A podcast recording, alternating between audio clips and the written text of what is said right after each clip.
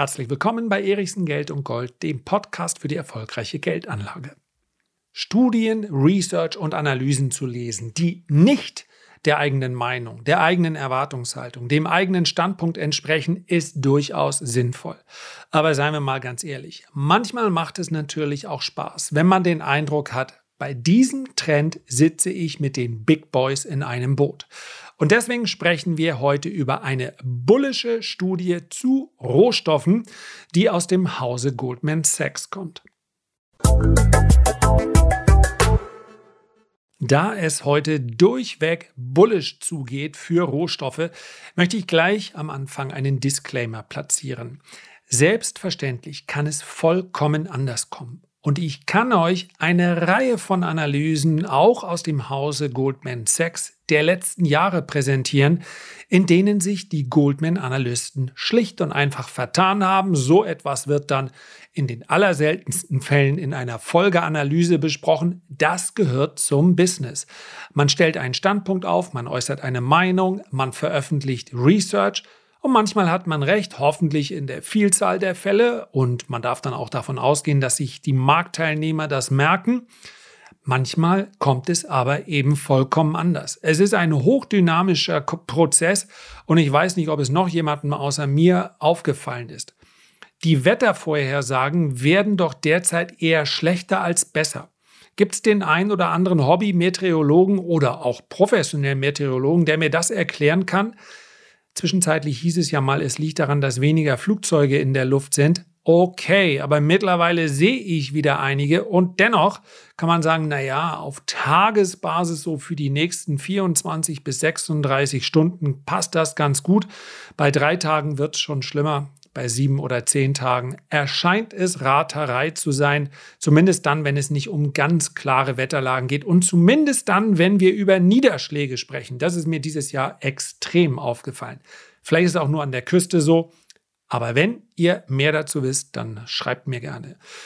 So, warum spreche ich über die Wettervorhersage? Weil es hier einige, offensichtlich sogar sehr viele Faktoren gibt, die es zu beachten gilt und die man natürlich nicht alle vorhersehen kann. Ja, der berühmte Flügelschlag eines Schmetterlings in China, ob der dann nun wirklich das Wetter in Hamburg oder in Glücksburg beeinflusst, das weiß ich nicht.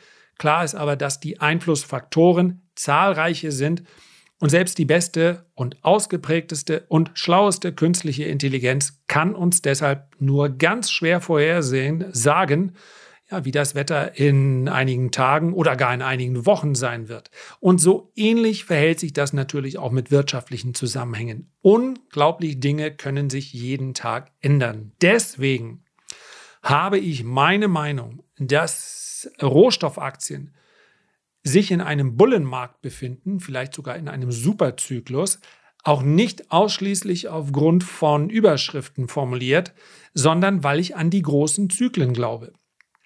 Und wenn wir in einem großen Rohstoffzyklus sind, dann wäre es äußerst ungewöhnlich, wenn dieser jetzt bereits endete. Solche Korrekturen, wir haben sie auch schon in einigen Podcast-Folgen besprochen, wie man sie jetzt erlebt, gehören aber gerade zu einem Zyklus. Und dass mehr und mehr Marktteilnehmer in diese Korrektur hinein Zweifel äußern, ob wir uns in einem Zyklus befinden, also in einem Bullenmarkt, auch das gehört dazu. Wenn alle überzeugt wären, dass Rohstoffaktien jetzt viel höher stehen müssten, dann, guess what, würden sie ja zu diesem Zeitpunkt auch schon sehr viel höher stehen. Dem Superzyklus, nennen wir es jetzt einfach mal optimistisch so, steht derzeit die Angst vor einer Rezession gegenüber. Und es gibt eben auch viele Industriemetalle, die werden nicht über Jahre hinweg gelagert, sondern da geht es darum, was passiert, zum Beispiel im Kupfermarkt ist das der Fall, was passiert in den nächsten drei Monaten, was passiert in den nächsten sechs Monaten. Wenn verschiedene Industrien ihren Betrieb etwas zurückfahren, also in einer Rezession ist das ganz normal, dass auch die Produktion dementsprechend reagiert, dann wird das auf die Kupfernachfrage einen Einfluss haben und von daher kann man nicht sagen, die Kurse sind alle verkehrt. Dieser übergeordnete Superzyklus, der hat aber dennoch einen fundamentalen Background. Denn der Ausbau von Elektromobilität, Windkraft, Stromtrassen und so weiter und so fort. Ja, es gibt ja einiges und gerade wenn man durch die USA fährt, sieht man, hier ist einfach auch wirklich Infrastruktur, Verbesserungs- bzw. Ähm, Erneuerungsbedarf. Und nicht nur in den USA, dort fällt es aber besonders auf. Nicht im Silicon Valley. Aber selbst in New York, in Manhattan, es fällt eben auf. Und wir sind in einer Phase, in der Regierungen, man könnte jetzt sagen, freundlich unterstützt durch Notenbanken, solche Programme anstoßen werden, weil die Notwendigkeit besteht. Jetzt gibt es noch einige Faktoren, die dafür sorgen, dass sich das Ganze beschleunigen könnte. Ja, Stichwort Unabhängigkeit in der Energieversorgung. Und hier werden natürlich auch viele verkehrte Entscheidungen getroffen. Aber so oder so, ob einem das nun gefällt oder nicht, und man kann hier gerade in diesem Moment erleben, wie unterschiedliche Lager fast schon äh, unversöhnlich aufeinanderprallen. Auf der einen Seite sind diejenigen, die ich jetzt mal als Realpolitiker bezeichnen würde, die sagen, wir haben derzeit Not. Vielleicht wird es im Winter richtig kalt und das kann durchaus sein, der Standpunkt. Ich werde das heute gar nicht einordnen. Ja, man kann durchaus den Standpunkt äußern, Atomkraftwerke und, und, und, Kohle, das, was wir in der Vergangenheit gemacht haben, die Idee war gut, aber wir müssen es jetzt anders machen. Wir müssen unsere Bürger jetzt schützen. Wir müssen dafür sorgen, dass im Winter niemand friert. Punkt. Kann ich nachvollziehen. Dann gibt es aber eben auch andere, die sagen, schaut euch mal den Bericht des Club of Rome an ist gerade veröffentlicht worden, mache ich vielleicht nächste Woche eine Folge drüber. Wer sich das anhören möchte, beziehungsweise sich das Lesen sparen möchte, das ist durchaus bedrohlich, was da drin formuliert wird. Ja, der kann gerne den Podcast hier abonnieren. Da gibt es nämlich eine Nachricht, wenn die nächste Folge hochgeladen ist. Dort wird formuliert, Krise hin oder her. Wir haben keine Zeit mehr. Es ist nicht fünf vor zwölf, es ist fünf nach zwölf. Wir müssen jetzt viele Dinge ändern. Und wir dürfen sie nicht wieder zurückdrehen, weil uns die Realität möglicherweise dazu zwingt. Will man dem jetzt komplett widersprechen? Vermutlich werden sich die meisten für die eine oder andere Seite entscheiden. Darum geht es mir heute gar nicht. Es geht mir vielmehr darum, dass wir natürlich immer kurzfristige Effekte haben und langfristige Entwicklungen. Und egal, was jetzt kurzfristig in den nächsten Monaten passiert, und natürlich soll in einem Land wie Deutschland keiner frieren, das ist schon nachvollziehbar. Egal was ist, ich glaube nicht, dass die Programme hinsichtlich der Green Energy, der Energieunabhängigkeit und, und, und, ja, das muss gar nicht immer nur grüne Energie sein, ich glaube nicht, dass das in den nächsten Jahren komplett wieder zurückgedreht wird, weil man sagt, oh, weißt du was, wir haben uns alle irgendwie getäuscht. Von daher glaube ich auch, dass auch, schaut euch die Kupfer- und Nickelproduzenten an, ja, es geht ja nicht nur um grüne Energie. Es geht darum, dass die Lockdowns derzeit in China den Markt massiv belasten. Aber wie lange können die andauern? Vielleicht noch einige Wochen? Ja, vielleicht sind es auch Monate, aber Jahre werden es nicht sein. Und es, wir sprechen hier von einem strukturellen Angebotsdefizit. Das sieht, und das ist ja eigentlich der Aufhänger der heutigen Podcast-Folge, im Übrigen auch Goldman Sachs so. Die sagen in einer Studie vom 29. August, Buy commodities now, worry about the recession later. Also, kauf doch erstmal Rohstoffe. Ja, um die Rezession, da kannst du dir später noch drüber Sorgen machen. Das ist natürlich mit Absicht ein bisschen provokant äh, ähm, getitelt, betitelt diese Studie und soll letztlich sagen, ja, kann sein, dass wir in eine Rezession rutschen. Man nimmt das für Europa aufgrund des hohen Einflusses der ganz klar steigenden Energiepreise beziehungsweise Energiepreise auf einem hohen Niveau nimmt man das eher an derzeit als für die USA, ist aber nicht Bestandteil der äh, Studie, sondern die sagt letztlich, so oder so werden Rohstoffe in den nächsten zwölf Monaten wieder in einen Bullenmarkt übergehen. Das ist dann kein durchgehender Verlauf, denn Rohstoffe sind natürlich immer auch der Gradmesser für den Zustand einer Wirtschaft. Sie sind sich aber einig, dass die großen, dass die großen Metalle und so weiter, dass die alle in zwölf Monaten höher stehen, weil sie eben auch davon ausgehen, dass wir in einer äh, späten Phase eines Zyklus sind. Und die sprechen hier nicht vom Rohstoffzyklus, ja, sondern die sprechen von dem äh, Zyklus, aus dem Aktien jetzt gerade rauskommen. Und in dieser späten Phase, in der die Inflation höher ist, ist ironischerweise natürlich auch die, äh, immer die Angst vor der Rezession etwas ausgeprägter. Aber genau in diesen Phasen hat Rohstoff am Ende den Markt outperformt. Darum geht es ja immer. Diese Vergleichs, äh, Vergleiche der Assetklassen untereinander. Und in der Betrachtung, ja, die Studie hat 25 Seiten. Ich fasse es jetzt nur ganz kurz zusammen, sieht man eben, wie Rohstoffe in solchen Late-Cycle-Phasen davon profitieren. Und noch dazu äh, sprechen sie von den tightest Market Conditions der letzten Dekaden. Das heißt also, ähm, ja, enge Märkte heißt letztlich, ein bisschen mehr Nachfrage reicht dann schon, um die Preise deutlich nach oben zu treiben. Und nochmal an dieser Stelle, weil es so schön bullish klingt, natürlich kann es anders kommen. Natürlich kann die Rezession viel länger dauern. China kann im äh, Lockdown-Modus verbleiben. Europa kann wieder in den Lockdown zurückkehren. Und zweifellos wird es dann Rohstoffaktien auch nochmal deutlich günstiger geben. Es geht hier nicht um das große Einstiegssignal, jetzt kaufen und in sechs Monaten äh, mit Gewinn wieder verkaufen, sondern es geht einfach nur um die Vorstellung eines Zyklus, einer Investmentidee und sowas nimmt man dann als Beimischung in sein Depot mit rein. Ja, man verkauft jetzt nicht seine ETF-Sparpläne und kommt dann auf die Idee, jetzt aber komplett auf Rohstoffe. Gerade diejenigen, die aber Dividenden mögen, die sind in diesem Sektor wirklich gut aufgehoben. Und ich möchte jetzt euch mal kurz die größten sieben Rohstoffkonzerne nennen. Ja, das ist ein bisschen älterer Stand, aber einige tauschen, zwei tauschen immer mal den Platz. Entscheidend ist aber nur, wir sprechen hier über Rohstoffkonzerne, die schon seit vielen, vielen Jahren hier am Markt sind. Das ist natürlich auch die Markteintrittsbarrieren für das, den Handel bzw. die Produktion von Rohstoffen ist, ist kaum vorstellbar, dass heute sich noch ein, ein privates Unternehmen sich ein paar Minen kauft und sagt, weißt du was, da mischen wir jetzt auf dem Markt mit. Nicht umsonst sind es Namen, die schon sehr, sehr lange diese Branche beherrschen. Die Nummer eins und ich möchte jetzt gar keine individuelle Einstufung bzw. Einschätzung zu den Aktien abgeben, sondern nur eine, ja, mit Anmerkung das Ganze versehen. Die Nummer eins ist Glencore. Ich habe es schon mal gesagt, King of Oil, Mark Rich, sehr interessantes Buch. Natürlich jemand, bei dem man ganz klar sagen muss, der hat so ziemlich alles an Regeln und Gesetzen gebogen und gedehnt, wie es nur ging. Und am Ende des äh, Studiums oder des Lesens dieses Buches fragt man sich, ist es jetzt eigentlich die Gesellschaft, die das alles zulässt und die sagt, solche Typen braucht es vielleicht, also die ein um Embargo umgehen und so weiter. Das findet auch heute garantiert statt.